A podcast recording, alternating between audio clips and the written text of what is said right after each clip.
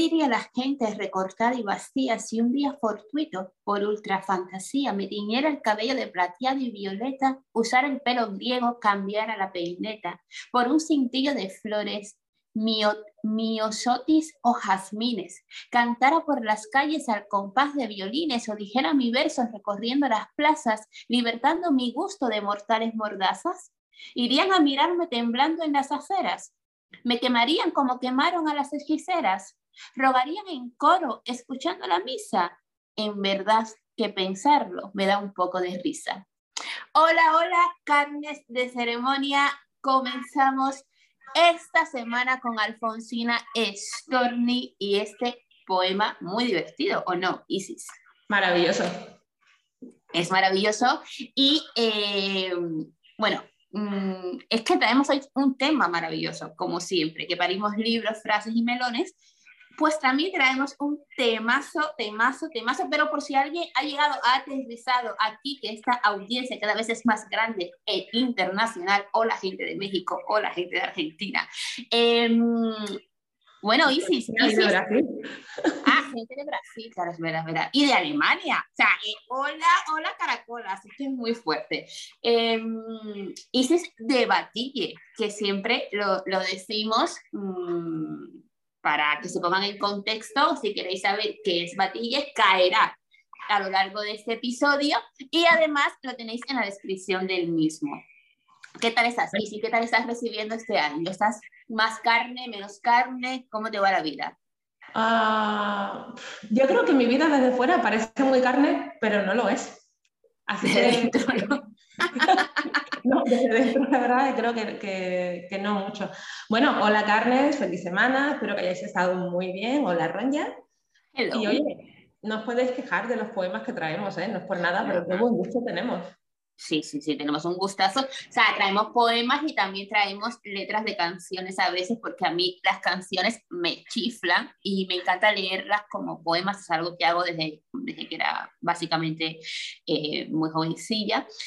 Y otra cosa que voy a confesar aquí es que cuando yo tengo un día así un poco ni fu ni fa, me voy a YouTube, pongo boleros de toda la vida y me voy a leer los comentarios.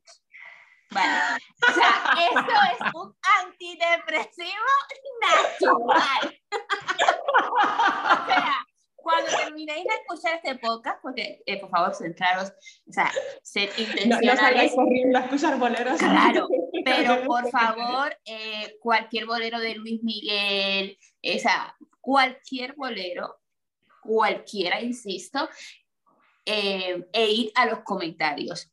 Magia, potagia, o sea, canela en rama. O sea, no, no puedo decir, o sea, preparar los abdominales porque vais a tener agujetas. O sea, es brutal. Y además que se ve cómo han evolucionado las cosas. Por ejemplo, alguien que ha tenido una ruptura, que le ha, dedicado la canción, se ha desahogado, luego le responde la persona y se ve la evolución de, de, la relación o de, o de, la separación. O sea, es, o sea, lo de los comentarios de YouTube en boleros.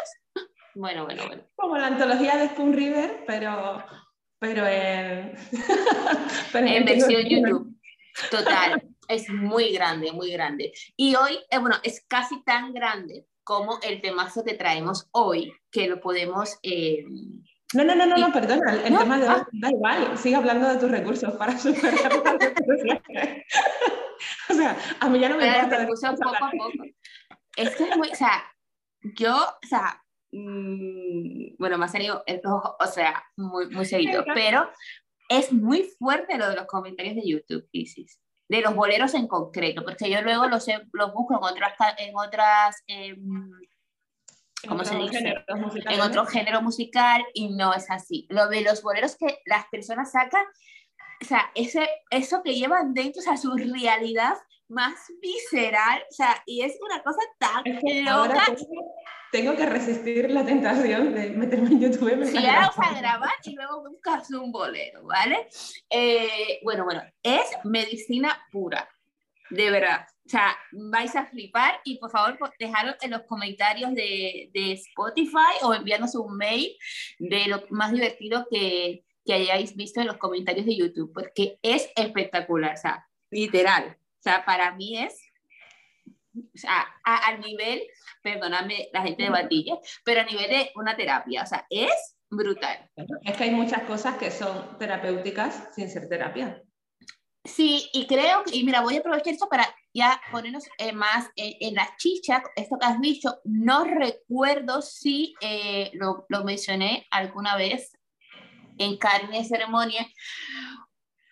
¿Hablamos alguna vez de si todo el mundo tiene que ir a terapia o eso fue fuera de micro? Es que llevamos muchos episodios ya, ¿eh? Sí, no, o sea, recuerdo que lo hemos hablado, yo juraría que lo hablamos en el primer episodio. Bueno, eh, yo em, me formo en muchas cosas porque soy una persona muy curiosa y cuando me gusta un tema o entiendo que me puede aportar valor a mí o valor a, las personas con las que trabajo y colaboro, pues me vuelvo como una rata de biblioteca y, e investigo todo lo que está disponible sobre ese tema.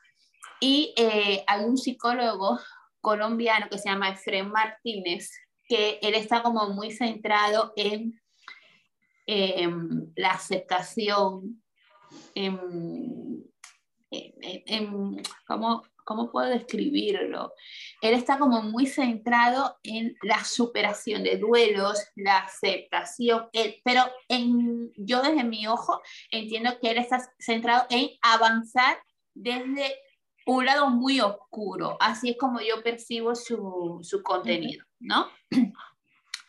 Y eh, él un día hizo un directo, él, está muy activo en los, en los directos de Instagram, y dijo una, una frase, hizo una reflexión que me encantó, Isis. Él dijo que para él, fíjate que es, alguien podría pensar que es tirar piedras en su propio tejado, pero para él no, eh, todo el mundo no, debe, no tenía que ir a terapia, ¿vale? Y puso un ejemplo que me pareció oro molido. Él dijo, si a mi consulta viene un chico que es muy introvertido, muy, muy, muy, muy, muy introvertido y necesita soltarse, pues yo le recomendaría ir a danza del vientre en vez de ir a terapia, como primer eh, salto, ¿no? Porque ese chico necesita eh, eso en el corto plazo. ¿Me explico? Entonces, me pareció brutal y muy, muy, muy interesante. No sé si estás de acuerdo. Sí, a ver, em, de hecho, el que ese chico vaya y él le diga, es que a lo mejor te viene mejor esto, ya es terapia en sí. Porque la gente, la gente también va cuando viene, en realidad, muchas veces cuando tiene algo que no sabe cómo solucionar o no sabe de dónde le viene. Y el plantear alternativas forma parte de alguna manera también de ese, de ese proceso. Es como, oye, mm, a lo mejor mm, te, te, puede venir bien, mejor incluso venir aquí un día a la semana a contarnos tus cosas, empezar por algo que efectivamente en el corto plazo te obligue a salir de esa zona de confort y, y, te ponga un poco la pila, digamos, que eso para nada es incompatible con seguir viniendo a otras cosas o a esa misma cosa, pero desde otra perspectiva. Siempre me ha encantado tu frase de que eso también es terapia, porque a mí a nivel profesional, cuando yo digo algo a, a, un potencial cliente o a una potencial cliente o me preguntan y, y, respondo, es a veces tengo que decir, es mi opinión profesional, porque eh, no ponen en valor, ¿no? Fíjate lo, lo, que tú, yo recuerdo que el año pasado tuve eh, una clienta muy dura, muy complicada, de, que entendiera eh, los servicios y donde yo podría em, afectar positivamente a su, a su negocio, a su emprendimiento. ¿Juraría eh, que sé quién es? Sí, creo que sabes quién es porque a mí me, me, me desquició. y fíjate, es muy curioso porque en ese momento mm, o sea, yo sí que tenía madurez empresarial, pero obviamente no la que tengo hoy, porque vamos evolucionando y, y, la vida son cuestión también de, de clics, ¿no? Definitivamente hoy no invertiría ni, ni nada de tiempo, pero nada de todo lo que tuve que darle a esa persona que fue literalmente más de lo que luego le di en versión pago, porque tuve que darle tanto gratis para que entendiera lo que yo hago, perdóname, estoy un poco la voz tomada, tuve que darle tanto en versión gratis que luego yo misma sentí que lo que le había dado de pago era poco versus lo otro. Entonces, realmente, eh, aquí voy a decir una frase que me encanta, que se la escuché a Ana Albiol, y es, tenemos que aprender a ponernos nosotras y nosotros en nuestro sitio sí, y, y, que ya lo demás se acomodará. Pero es que estamos tan, y esto es muy de carne, ojo. Entonces yo con esta chica tuve una relación como muy de carne. O sea, me tuve que desvivir y eso al final era como una falta quizás de confianza en mi propio proyecto y ese miedo de no quiero perder a, a este cliente, necesito a esa clienta tal y, y al final estás devaluando tu, tu, propio talento, tu propio servicio. Claro, y, y estás viendo más lo que... A ver, eh, cuando aquí ofrecemos una primera consulta gratuita para todo el mundo, lo decimos siempre, es para conocernos mutuamente. No vale con que tú digas, uy, sí, em, eh, me encanta Batilla, me encanta cómo trabajáis, me quedo, sino que también podamos ver desde este lado si, eh, si hay esa química que también necesitamos como profesionales. Absolutamente, y eso está muy reflejado en los procesos de selección. A lo mejor te encanto, pero mm, no estoy especializada en lo que tú necesitas. Por ejemplo, como si yo siento que, que te voy, mmm, que, que, no te voy a dar exactamente lo que tú necesitas, es que a lo mejor no quiero, porque también he vivido en carne propia las secuelas de que te atienda alguien que no sabe muy bien lo que está haciendo en tu caso. Total. Entonces, mmm, o lo tengo muy claro, o se lo digo, mira, pues conmigo a lo mejor puedes trabajar más esto y esto y esto, pero en esto otro no tengo la preparación necesaria, no tengo la experiencia necesaria, no me siento lo suficientemente confiada y a lo mejor con otra persona funcionaría mejor. O directamente mmm, no, porque mira, eh, nos pasó una vez en BlaBlaCar, estábamos de hecho aquí en Olivenza y nos volvimos a Madrid. Eh, por, por, poner un ejemplo fuera de contexto, pero que a lo mejor se ve más clara esta relación de cuándo hay que decir que no. Eh, pues eso, venimos a que pasar unas navidades y bueno, volvemos a Madrid. Nos escribe una pareja que querían ir a Madrid, pero que se iban de Badajoz al aeropuerto de Barajas, directamente pues se iban de viaje. Eh, bueno, pero en Madrid nos dejáis en el aeropuerto. Como mira, mmm, dejamos a la gente en Atocha, que es lo que nos pilla cerca de casa, y el aeropuerto está un poco en el culo del mundo. Entonces no te vamos a llevar hasta el aeropuerto. Bueno, pero mm, a lo mejor por un poquito más, como que no, vamos a acordar un precio tipo taxi, eh, los 30 euros que te vas a dejar en un taxi, pues mm, te los dejas conmigo, si los quieres pagar, me parece estupendo. Eh, sí, pero tenemos que estar en Madrid en tres horas y media. A lo que decimos, no llegamos a Madrid en tres horas y media. Sí, sí, que yo lo he hecho. Yo lo que digo es que tienes que llegar a Madrid en tres horas y media. O sea, tú lo has hecho y luego te han llegado 300 multas, pero, o sea, a mí a lo mejor no me apetece. Que no te hayan llegado 300 multas porque has tenido toda la suerte del mundo, no me da la gana de ir a 200 kilómetros por hora para que tú llegues al aeropuerto. O sea, eh, ¿qué, ¿qué, ha pasado? Eh, claro, ya decimos, mira, eh, no, gracias, no, vamos al ritmo al que vamos, tardamos unas cuatro horas y media como mínimo, porque paramos tranquilamente a tomar café un par de veces y porque vamos a la velocidad reglamentaria y porque ya está. Mundo. Aquí se queda la cosa. Eh, ¿Algún comentario súper borde hubo entre medias? Y, y, pues eso, les dijimos que no, como gracias, pero no. Cuando en buen cubano te dejas meter el pie hasta algunos niveles, porque oye, estamos súper mal de pasta, dos plazas en BlaBlaCar pues nos cubren casi toda la gasolina del viaje, eh, nos puede interesar, ya bueno, sí, pero mmm, cubrir parte de la gasolina del viaje a cambio de aguantar un par de gilipollas que quieren llegar a Madrid en tres horas y media, pues lo ponemos en nuestro bolsillo y tan tranquilamente. Y bueno, al final salió más gente y pues igual llenamos el coche y todo, y todo estupendo. Pero si nos hubiera paralizado ese miedo de, oye, andamos fatal de pasta, esto nos viene genial, mmm, mejor esto que nada, creo que nos hubiéramos comido a Madrid el peor viaje de la historia. No, no, y te digo yo que la vida, el karma, el universo, la Zeus, eh, que funciona de forma muy graciosa, os hubiesen puesto multas. Es que es así. O sea, es que no, te no, sale no, Lo de Madrid en tres horas y media nunca fue parte de la negociación. Es que al final nos dijeron, bueno, vamos pero, pero a tu ritmo. O no sé si hasta nos dijeron, pero tenéis que salir antes. O sea, la conversación era muy loca. Muy loca, muy loca. Entonces, um, hacer un BlaBlaCar ante la duda y decir, esta, esta clienta, esta persona, mm, al final me va a compensar, o sea, lo que voy a ganar económicamente eh, mm, merece mi salud mental, merece el más rato que voy a pasar, merece el haberle dado gratis todas mis herramientas solo que, con tal de, de tenerla en versión pago, pues no lo merece. En la mayoría, amplísima mayoría de los casos, la verdad, no lo merece carne. Bueno, has dicho una frase que quiero titular así en poca, si te parece bien, el episodio, perdón, si te parece bien, y es eh, cuando hay que decir que no, porque va muy al punto con el eje central que, que teníamos, que era una propuesta que habíamos escrito antes, durante y después, pero se puede rescatar, eh, bueno, sin el pero, se puede rescatar eh, cuando hay que decir que no, porque me parece muy potente, porque tiene que ver con todo. ¿Por qué habíamos traído esta propuesta de antes, durante y después, eh, queridas carnes?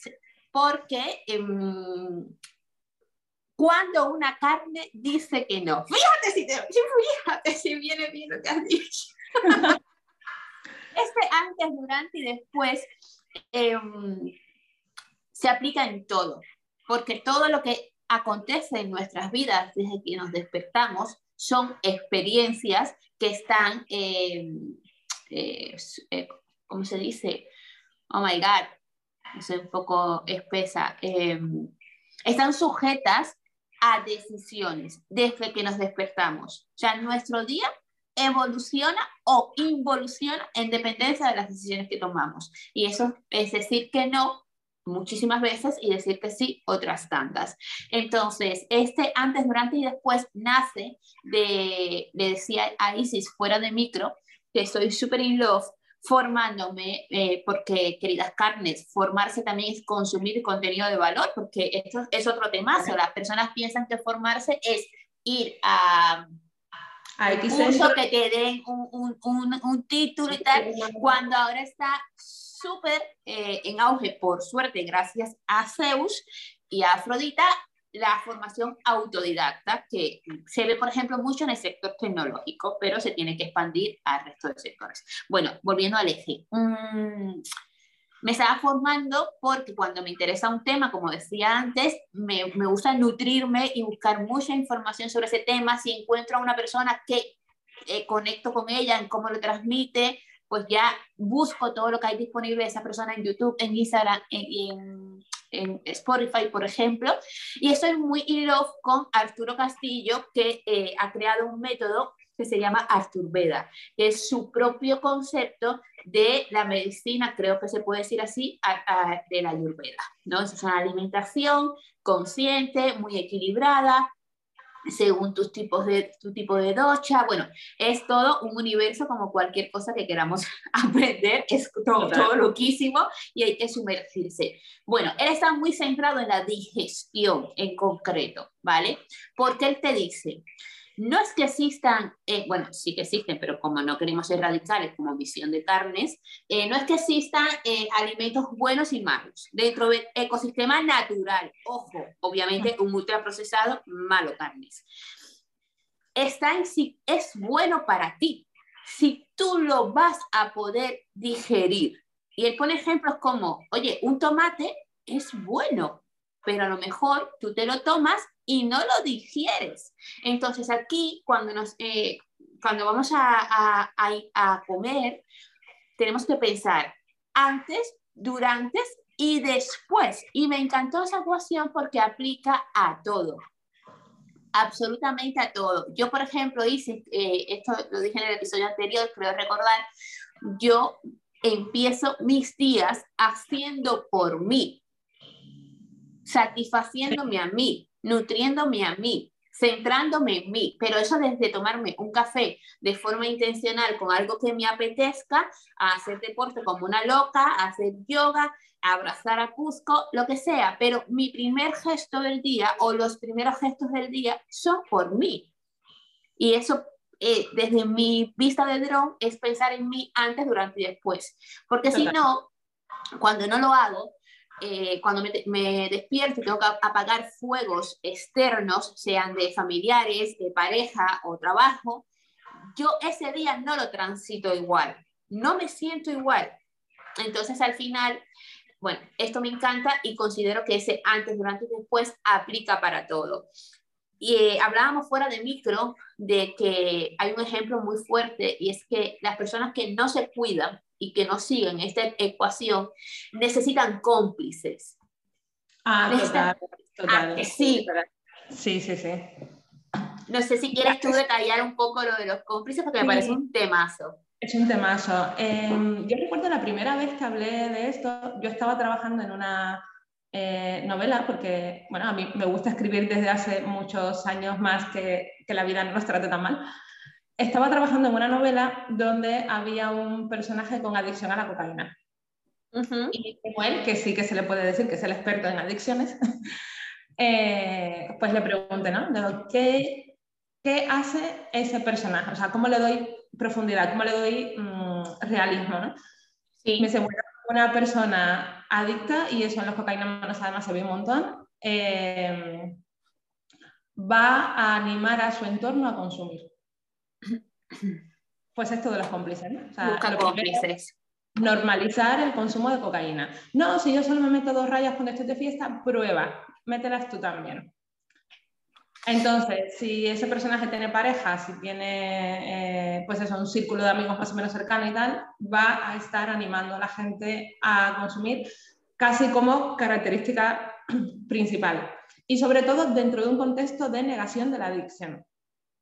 Porque una persona ya cuando es consciente, mira, yo tengo un problema, yo me sigo metiendo cocaína, pero soy consciente de que está mal y de que me lo tengo que quitar o estoy en ello, no va a animar al entorno a hacer nada. Se habla ahí desde la... Eh, o sea, los cómplices se buscan cuando tú no quieres asumir que tienes un problema. Y fíjate, Isis, me encanta que hayas dicho lo de la cocaína porque eh, esto ya será otro temazo. Es que siempre lo digo, parimos temazos. Eh, hablaremos, por supuestísimo, de cómo se droga una carne, si se droga o no. Em, pero hay una droga que es más fuerte que la cocaína y está en todos los hogares, en todos, está el acceso de todo el mundo y es esa adicción a la comida. Y ahí se buscan muchísimos cómplices, muchísimos cómplices. de hecho, en la peli de, eso también se ve súper bien en la peli de Gordos. A mí esa peli me encantó, la verdad. Yo amo Gordos, la peli. Eh, Andrés se llama el personaje, perdóname actor, pero no recuerdo tu nombre fuera, el terapeuta. No, el, padre de los mellizos. Ah, no me acuerdo cómo se llamaba, sí, sí, me encanta. O sea, pedazo de actuación. no me acuerdo el nombre del actor, lo siento. Mm. Eh, pero ese personaje eh, lo cuenta muy bien también. O sea, cuando habla con el terapeuta em, y, y hablaban pues eso, ¿no? de cómo es tu relación con la comida y él decía, a mí lo que me funciona es, me funciona entre comillas, ¿no? repartir. O sea, para no sentirme mal por comerme una tarta entera o cuatro bolsas de patatas fritas, yo lo que hago es pues, un trozo de tarta para ti, y uno para ti, y uno para ti, y uno para mí. Entonces, mm, mi manera de lidiar con eso es que todo el mundo coma es súper heavy porque yo, por ejemplo, este fin de semana estuve eh, en, en, un círculo donde presencié esa búsqueda constante de cómplices. Eh, una persona que se pide una comida y dice, oye, esto es mucho, esto es mucho, cuando mm, no, no es así. Y le dice a otra persona que sabe que, dice, coge, coge, te pongo, te pongo. Eh, y es como, no quiero. Sí, sí, sí, sí, un poquito, si eso no es nada, si eso te va.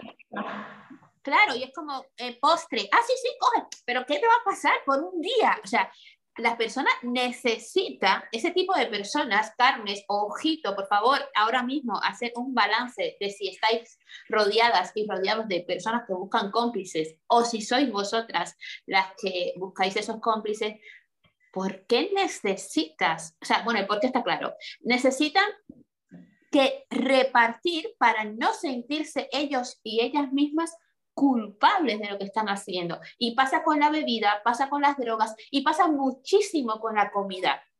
Y lo de la comida es un tema muy heavy porque las drogas y el alcohol, eh, bueno, el alcohol está como muy a, la mano también. ¿Eh? El alcohol es una droga. El alcohol es una droga, sí, perdonad. Eh, las drogas legales y las ilegales. Exacto. y pasa también con el cigarro. No, estoy dejando de fumar. Ah, coge, coge es un tema que a mí me toca muy de cerca. No, pero coge uno. O sea, la gente es súper irrespetuosa. Por favor, pongamos una muralla invisible. O sea, que, mira, hacía, hace muchos años en Facebook, cuando yo tenía Facebook, em, es que los japoneses de verdad viven en el futuro salió, eh, leí un artículo que compartió alguien en Facebook de unos japoneses que salían a la calle como con el hula hoop. Ajá. ¿Saben? Con un aro así alrededor porque está protegiendo su zona personal.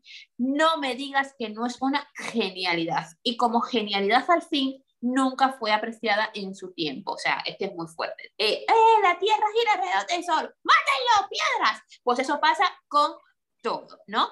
Eh, la Tierra es redonda. ¡No, piedra, muerte a la horca! O sea, es que nada es hija de su tiempo. ¿No te parece súper loco, Isis? Estoy todavía procesando el hecho de que había... Eh, barreras de, de, espacio personal, barreras físicas para proteger el espacio personal. No acabo de tener muy claro qué me parece eso. Porque... Pues a mí me parece bien, porque fíjate ahora con lo del COVID, o sea, al final lo que, a ver, lo que proponía esto era, o sea, yo necesito un espacio más allá de mi piel, porque de hecho el artículo tenía fotos de esas personas con el, con el círculo este, que no sé cómo se llamará, tendrá un nombre japonés, entrando al metro, en ciertos espacios donde tú estás oprimida y oprimido. Entonces, a mí me parece una genialidad. Ya, pero yo mm, veo el metro a las 9 de la mañana, donde ya la gente está bastante apretada, no porque quiera juntarse, sino porque no hay espacio. Y yo protegiendo mi zona personal, ahí, por ejemplo, me parece súper egoísta. Como, es que no hay zona personal para nadie, porque mm, parecemos sardinas enlatadas, no hay espacio físico. Bueno, es que sean aquí, a mí me parece súper. El, espacio que está ocupando mi zona personal en ese momento, lo podría estar ocupando una persona y podría estar un poquito menos apretada. Es decir, hay espacios donde yo sé que mi zona personal eh, va a ser invadida y no a las malas, y no invadida realmente, sino que, mm, pues eso, no hay más espacio. No, o sea, no me parece más importante mi zona personal en ese contexto que el hecho de que haya alguien a punto de morir asfixiado en la puerta. Bueno, aquí tenemos dos versiones. Yo sí, mira a otra persona, adiós, yo quiero mi zona personal. Eh, Yo creo que, y de hecho, hay eh, a nivel mm, bioquímico interacciones positivas en esa invasión, entre comillas, de la zona personal. Pero cuando tú eliges que alguien te toque. Cuando alguien un abrazo, un beso. Claro. A mí la zona personal, que, que me invada un, un señor en el metro que mm, no ha visto la ducha en 18 días, y está, es que mira, de pensarlo, quiero pedir por Amazon ahora mismo el aro ese y comprármelo para salir a la vida, al mundo exterior. Porque es que a mí, pero bueno, eso está en la pluralidad, en la diversidad y, en la libertad, eso que todo el mundo sabe decir lo que es, pero nadie sabe usarla. Em, ¿Qué estaba diciendo ahí? Se me ha ido la cabeza. Estábamos hablando de la gente que busca cómplices sí, eh, importantísimo. Y, pasa en todo. O sea, y, yo estoy eh, pues, en mi círculo muy cercano. Dime. Ay, eh, Sabes, yo lo hablé con, bueno, hace años de esta conversación con un amigo que también es vegetariano. Y cuando nos enteramos de que éramos mutuamente vegetarianos, ah, mira, no sabía tal, y se que no lo suelo contar porque la gente me mira raro, ¿no? O sea, hasta que no se da el contexto de decir no como eso. Ay, ¿por qué? Pues porque soy vegetariano, no, no, no cuento yo así libremente que soy vegetariano, no, no sé, yo tampoco, y entiendo esa sensación de que la gente enseguida empieza a cuestionarse lo que tú estás comiendo. Y hay ahí ese momento de buscar cómplices cuando, eh, eh, cuando hay gente que empieza a eh, a intentar, esto es un poco raro de explicar, es como si tuvieran la necesidad de saber que tú también, vegetariana, has, pecado alguna vez. Por supuesto, o sea, que es que Pero, es vegetariana? Pues yo, fíjate, desde los 25 y tengo 33, o sea que echando la cuenta, pues 8 años. Eh, y en esos 8 años nunca has comido un poquito de jamón. Es eso, qué asco. Estoy eh, poniéndome mal ahora mismo. Es eso. No. Es eso, es eso. Pero, pero lo has pensado. Es como, mira, honestamente, del jamón en particular, que productos sobrevalorados donde los haya, del jamón en particular, no, porque yo tengo la suerte de que nunca he sido muy carnívora. A mí me costó cero dejar de comer carne. Luego, pues mira, lo he llevado peor con el pescado, porque es algo que me gustaba muchísimo más. Y todavía cuando vuelo bacalao digo, mmm, y, y, salivo. O sea, es, esa es mi biología. ¿Vale? Luego está mi convicción moral, que es lo que hace que yo no le quite el tenedor al de al lado y me coma todo su bacalao. Pero, eh, pero no, no lo he hecho. Bueno, pero lo has pensado. Como ahí sí, espérate, sí, sí, voy a controlar yo aquí mi, cerebro reptiliano. Totalmente. Pero sí, sí, esa necesidad de mm, eso, de, lo hablé así con mi amigo, ¿no? Es como si necesitaran saber que hemos pecado en algún momento, que nos hemos comido una Ahora mismo. Escondidas, o que, eh, este, o sea, que claro que no somos de piedra. Ahora mismo eh, te, te, pienso sugerir otro título para este podcast que es Busco cómplices para pecar, porque eh, lo de cuando hay que decir que no tiene tanta chicha que creo que deberíamos hacer una estructura algún día para no salirnos, y aunque hemos tocado aquí. Mira, Isis, pasa mucho, yo me enfadé muchísimo porque mi pareja eh, el año pasado eh, dejó de fumar eh, versión 2.0 y em, muchas personas de su círculo muy cercano emitían una especie de burla, ¿vale? Ante ese hecho, siempre haciendo referencia a su propio fracaso. No sé si lo he explicado, ¿entiendes? Es como, bueno, eh, bueno, yo voy a intentar, o sea, tú eres tú. Vamos a ver, Manolo y Manola, tú eres tú. O sea, dejemos de pisotear la energía y, y, las acciones de otra persona atravesar, poniéndolas a través de nosotros, que es algo que hablamos en el episodio anterior. Dejemos, o sea, por favor, o sea, y a mí eso me enfadó tanto y, y me pareció tan triste que eh, personas que él, por supuesto, elige que estén en su vida, emitieran esos comentarios de tan desoladores y, y, de desanimar absolutamente y estás como pisoteando. ¿Por qué necesitas que otra persona falle en algo? ¿Por qué? Si lo mejor es, mira, da igual que tú hayas fallado el, verdadero concepto limpio, honesto, progresista, es decir, yo he fallado, ok, vale, pero o sea, si el resto no falla, eso impacta positivamente en mi vida. Si fallamos todos, todo es mierda, colega. O sea, dentro de que este tema del tabaco es súper importante y por favor, carnes, no lo, no lo ignoréis. Eh, me ha recordado a un conocido que es, un poco como los cuñados de los chistes. Eh, eh, mm, bueno, en fin, es alguien a quien no puedo extirpar de mi vida, pero a veces lo deseo. Estaban en su casa viendo pues alguna comedia de estas que a mí no me hace ni puta gracia, o sea, es que no recuerdo ni cuál era la película. Pues algún enredo de estos de familia. Corriente 3. Pues, coño, pues salía Santiago Segura. Pues espérate, yo creo que era Es que estoy, estoy de un vidente. creo que era esta que, que, es como padre de familia de 1500 niños. Ah, sí, sí, sí, sí, sí. Bueno, no conozco el nombre, pero sé cuál es por la invasión publicitaria. Sí, sí. Sí. Molly y yo la intentamos ver un día. Eh, a los tres minutos, literal, es como, bueno, mm, vamos a ver otra cosa, obvio. Y entonces, eh, pues ese día en casa de, esta persona prescindible para el mundo, eh, se da la siguiente conversación. Uy, ¿has visto esta peli? Es buenísima, ja, ja, ja, ja. Un eh, Ay, no, perdón, gorilas, ¿sabes qué? Contestamos, bueno, sí, duramos tres minutos y, bueno, no es lo nuestro. Ya te gustará. ¿Por qué? Te la voy a, te voy a soy un manolo de la vida, prescindible, voy a recalcar lo de prescindible, a mí me gusta. Y el que tú digas que a ti no te gusta, de alguna manera eh, se lo toma como que eso invalida su gusto. Entonces volvemos a lo de buscar cómplices, ¿no? O sea, a ti te tiene que gustar esta peli. Y si no te gusta ahora, ya te gustará. Pero el caso es que yo voy a tener razón. A lo que contesté, ¿no te gusta Kiarostami? Ya te gustará. Obvio, no sabía quién era Kiarostami. Pero ya lo sabrá, ya lo sabrá, ya le va a gustar. Una película iraní en versión original, buena, buena. O, sea, o vamos a una versión más, eh, quizás mm, más accesible. ¿No te gusta Kundera? Ya te gustará. Eh, creo que Kundera le queda igual de lejos que quiero también. O sea, ¿En serio?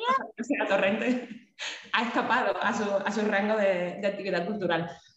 Eh, o sea, no, no cuestiona tu gusto el que yo no lo comparta, no invalida tu gusto el que yo no lo comparta. Pero también yo considero que a lo mejor se... hago segura con calzador porque es que a mí ese señor no me entra por ningún lado.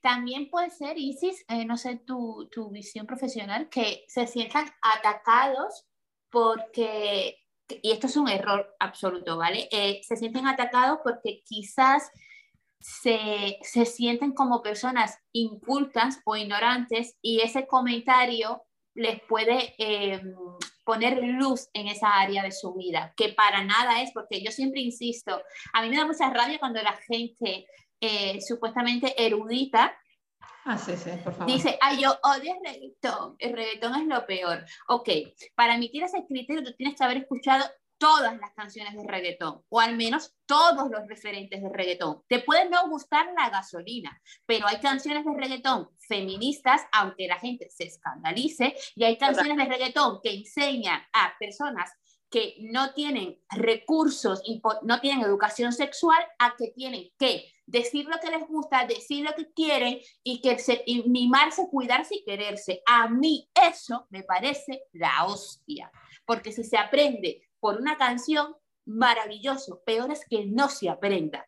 ¿Entiendes? Entonces, para, tú no eras superior para decir, a mí no me gusta el reggaetón, tú eres anormal, ¿ok? Entonces... Em, no, pero mira, pasa, es que pasa con muchísimas cosas eh, dentro de la música. A mí me encanta bailar eh, swing, o sea, lindy, blues, eh, o sea, me encanta. Yo, vamos, a los clandestinos de swing de Madrid me lo he pasado como nadie. Eh, Dentro de ese ambiente, claro, estamos escuchando jazz en, diferentes versiones, en diferentes estilos, con lo cual ya la gente se cree, pues eso, eh, soy un ser superior y como yo escucho música, eh, es que la salsa, la salsa es súper hortera y además las canciones son súper machistas, es como, mira, tú porque no hablas una papa de inglés, pero tú sabes que lo que estás bailando ahora mismo, lo que viene a decir básicamente es que las mujeres son prostitutas. Amén, hermana, amén. Claro, es que es eso. O sea, el que esté en otro idioma y con un ritmito que a ti te puede gustar más. Oye, a mí también me gusta más el jazz que la salsa, ¿eh? que ningún problema. Pero. Eh... De hecho, ¡ay, qué bueno, qué bueno! Ayer el Mundo Today sacó un meme en Instagram que decía, o sea, lo estamos grabando, eso se ha grabado el 8 de enero, por favor, podéis ir a Instagram y buscar 7 de enero. Eh, decía, eh, los, eh, esos señores que utilizan el feminismo, el feminismo, pero solo para atacar al Islam. Y me ah, parece que encaja muchísimo con lo que estás diciendo. No sé, claro, de es inglés, pero la salsa es machista. Es que es muy bueno, muy bueno. Es, es, exactamente lo mismo. Es como, oye, mmm, eh, hay mucha vida. Hay, bueno, tengo que mencionar a este señor porque ayer hablando con una amiga le dije, pues voy a mencionar a tu marido en el podcast de mañana. Entonces, a ver, es, eh, perdona, ¿es un señor que busca cómplices para pecar? Eh, sí, sí, más o menos sí, porque los busca para viajar. Ok. Entonces hablamos de ella, me decía, joder, yo tengo un montón de ganas de ir a Cuba y tal. Lo que pasa es que iré sin marido. Y como, bueno, pues, eh, claro, ningún problema.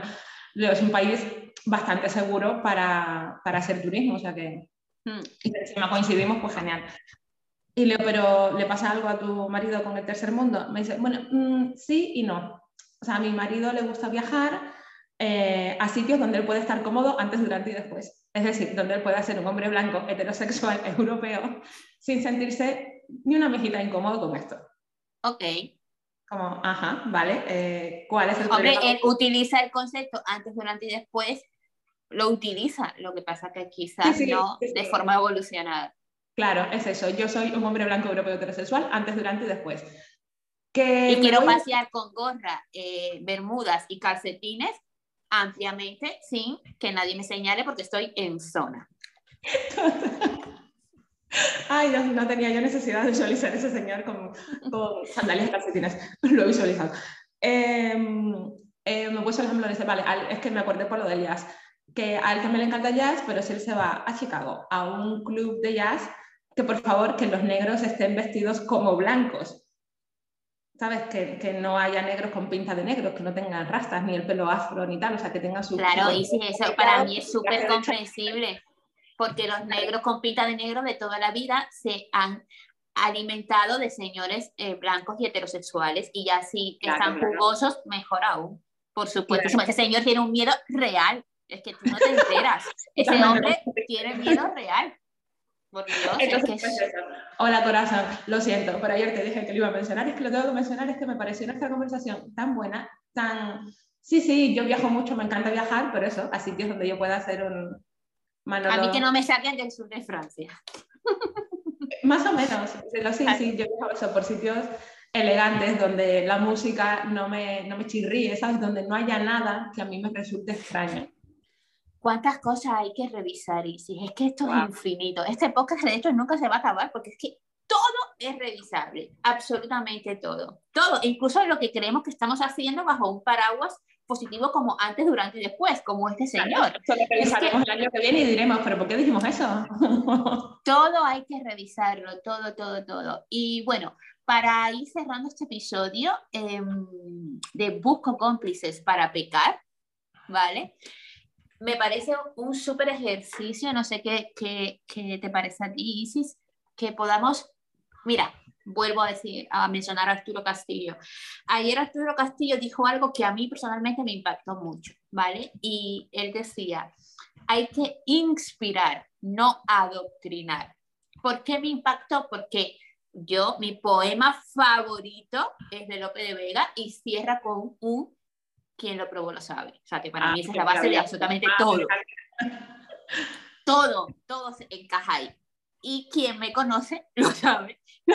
muy intensa. Eh, cuando creo en algo, eh, tengo la fuerza de planetas para defender ese algo y puedo caer ligeramente y no tan ligera en el adoctrinamiento, porque yo soy carne de dictadora, siempre lo digo, a mí dame un poquito de poder y vais a flipar. Entonces, eh, yo soy, yo, o sea, yo tengo mi faceta, obvio, ¿no? De, de dictadora, pero yo soy más esa asesora en la sombra que nadie sabe que está ahí Eres project manager, se llama project manager, ¿vale? Ah, vale, eso tiene nombre y todo. Me tiene nombre. en la era digital todo tiene nombre y guay, además. Porque es verdad que lo de salir a discursos, ¿no? Porque mm, en algún momento hablamos de eso con cámara y no. se, queda así. Es que tú eres como, bueno, no, no, voy a poner ese ejemplo porque es muy triste y, y, mucha gente estuvo mal. Pero bueno, dictadores en la sombra hay más que, más que en la luz, de hecho. Sí, entonces toda la luz para ti, yo soy tu project manager. Venga, tú eres mi project manager. Y, eh, y oye, me, me, gustó mucho y esa es la herramienta que, que, me gustaría que pudiésemos dejar a las carnes hoy, Isis, eh, que nos podamos revisar, porque pecamos, haciendo honor al título, mucho más de lo que creemos. Y puede que nosotras también este, y nosotros estemos buscando cómplices para más cosas de las que imaginamos. A mí me pasa, por ejemplo, y voy a confesar, hoy quiero confesar, como una canción. Eh, por favor, tenemos que traer esa canción. tenemos que traer esa canción. Buscar en YouTube, hoy quiero confesar y de los comentarios. Es que vais a morir de la risa. Em, eh, yo, me pasa mucho con mi pareja, ¿vale? Hay ciertas cosas que para mí son extraordinarias y positivas, yo las vivo súper positivas y me encanta adoctrinarlo y traerlo a mi secta, a la secta del deporte, a la secta de la alimentación, a la secta del bienestar, ¿no? Y él, oye, va a su ritmo, que es muy diferente al mío, y yo, y muy respetable, claro, pero a mí ese respeto es lo que me cuesta, ¿ok? Entonces, eh, Claro, por eso te digo Por eso te lo recuerdo, porque sé que te cuesta. Claro, pero estoy haciendo un ejercicio de, honestidad y este podcast es maravilloso porque es autoterapia. Em, muchas veces, siguiendo el, hilo y el cuerpo de este, de este episodio, Isis, me hallo quizás buscando cómplice en él para hacer ciertas cosas, ¿vale? Como por ejemplo, a veces hago deporte eh, para decirle, he hecho deporte, lo he hecho como para motivarlo a él ojo, ¿no? Pero el, no es tanto por mí. muchas veces, porque mi pareja eh, eh, cae en ciclos de, de, ansiedad, por decirlo de alguna forma, eh, por su trabajo, por, por, situaciones. Y claro, entonces yo, mi forma de, de ayudarlo muchas veces es adoctrinarlo y buscar cómplices. Qué cosa tan loca. Entonces, eh, nada, me parece muy interesante, ¿no crees, sí que nos podamos revisar como carnes eh, ese... Sí, cuando estamos en un entorno donde alguien nos está proponiendo algo que no es saludable ni para ellos ni para nosotras, pero detectar eso, ¿vale? Y poder bloquearlo, pero también el decir, nosotras hacemos cosas donde estamos buscando cómplices y poder también frenarlo. Tenemos que, de hecho, eh, lo llevo pensando desde que hemos reconocido abierta y públicamente que somos dictadora y project manager de dictadora. Sí. Y seguro que en algún sitio tengo que ser, eh, tengo que sacar a relucir mi faceta. Pero la verdad es que no estoy cayendo, pero lo haré, haré el ejercicio. Hombre, es un ejercicio súper favorable que se puede hacer. Carnes, eh, temazo lo que dejamos hoy. Hemos, este episodio me ha chiflado como todas y espero que se haga esa reflexión, que se pueda escribir. Podéis escribir a, Isis de Batilles, por favor. Es año nuevo, mm, todo el mundo está con la brujería de los comienzos, buscar ayuda, terapia, salud mental, que por ahí empieza todo todo, todo, todo, todo, todo. Isis, mm, ¿está ya el curso disponible de lenguaje inclusivo, por favor? O sea, eh, hola. Eh, vuelvo a mi, eh, a mi pánico ante la cámara. Lo he grabado cinco veces, cinco veces, y ninguna de las cinco me convence. Entonces, hoy voy a grabar la sexta, a ver qué tal me queda. Em, Tienes una checklist de lo que quieres que ocurra. Te explico. Eh, tiene que haber como, mira, en retail, que trabajé muchísimos años, no voy a decir tantos, no voy a decir cuántos, porque quien me conoce lo sabe que parezco de 14 años, de piel jugosa y radiante, em, pero en retail teníamos una checklist de cuando entrábamos a un punto de venta, habían cinco cosas que tenían que estar, y eso era como lo básico para triunfar, y era iluminación, todas las luces, limpieza, los bestsellers eh, ubicados donde, donde tendrían que estar, en, la zona correspondiente, las tres zonas principales que son puerta, caja y zona caliente cubierta y la imagen de las personas eh, que fuese corporativa, ¿vale? Todo lo que se salía de ahí era como no prescindible, pero no era tan importante. Entonces, quizás tienes que hacer tu checklist y decir que esté bien el ángulo, que se me escuche bien la voz y que yo hable de lo que quiero hablar. Porque luego cuando las personas tienen miedo escénico, eso es un consejo profesional, cuando las personas tienen miedo escénico, se suelen ver y siempre se haya algún defecto. Entonces caemos en la parálisis por análisis y no, y no termina de fluir, no termina de salir. ¿Vale? Voy a decir algo que es poco profesional, pero se me va a quedar el móvil sin batería. Ah, pues nada, damos por cerrado el episodio de hoy. Carnes, mm, no hacen falta cómplices y no seáis cómplices de nada más que de vuestra propia felicidad. ¿Cómo me ha quedado esto? Te ha quedado muy profundo y maravilloso. Con el antes, durante y después cierro con una frase de, pues, de una amiga eh, es que decía, ¿para qué vas a sufrir antes, durante y después si como mucho puedes sufrir solo después? Amo. Hasta el próximo lunes, Carmen. Hasta el próximo lunes.